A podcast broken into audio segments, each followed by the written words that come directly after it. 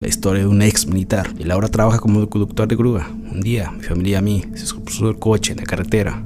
Y dos horas después llegó el señor y le pregunté que si había tenido algo paranormal en una carretera. Me contó. Tengo varias historias que contar. Aquel entonces, yo tenía 19 años.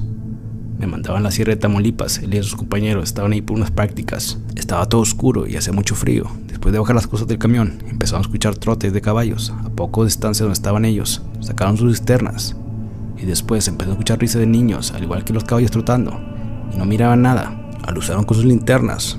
Los motorrales miraron a una persona que estaba desnuda. Cuando a esa persona estaba desnuda, ahí solos, caminando por la sierra. Los militares decidieron acercarse a ellos, y el momento que acercase, sus caras empezaron a cambiar, y se volteaban a ver entre ellos, y se reían. Uno de sus compañeros dijo que eran chaneques. Se preguntaron qué eran chaneques, ya que son entidades que se dedican a cuidar la naturaleza, sierra, los bosques, lugares donde hay agua y pueden tomar cualquier forma. Se dice que siguen escuchando risas como si fueran de niños y siguen escuchando los trotes de los caballos. Lamentos, si llegas escuchar esto es porque algún demonio está cerca de ti. La historia de mi abuela y los muñecos. Cuando tenía 12 años, mi abuela falleció. Ella tenía unos peluches de diferentes tipos, tamaños.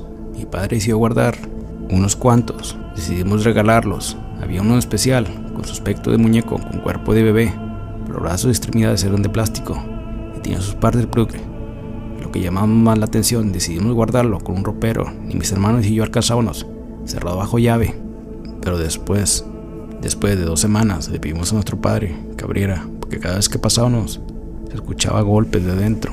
Pero la cosa no acababa ahí. Uno que otro peluche, pero estaban más como perforados y el bebé ya no se encontraba ahí. En ese momento, todos nos asustamos, pero pasaron años y no nos encontramos. Lo raro de todo esto es que mi abuela hablaba con todos los muñecos todas las noches la historia del abuelo.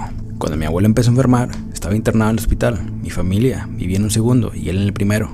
Ya que él estaba en el hospital, mis primos y hermanos curioseábamos sus cosas, haciendo como si fuéramos investigadores, grabando con un celular de aquellos. Tiempo. Varias veces encontramos en su cuarto y estaba todo apagado, pero su cama emergió una luz de varios colores.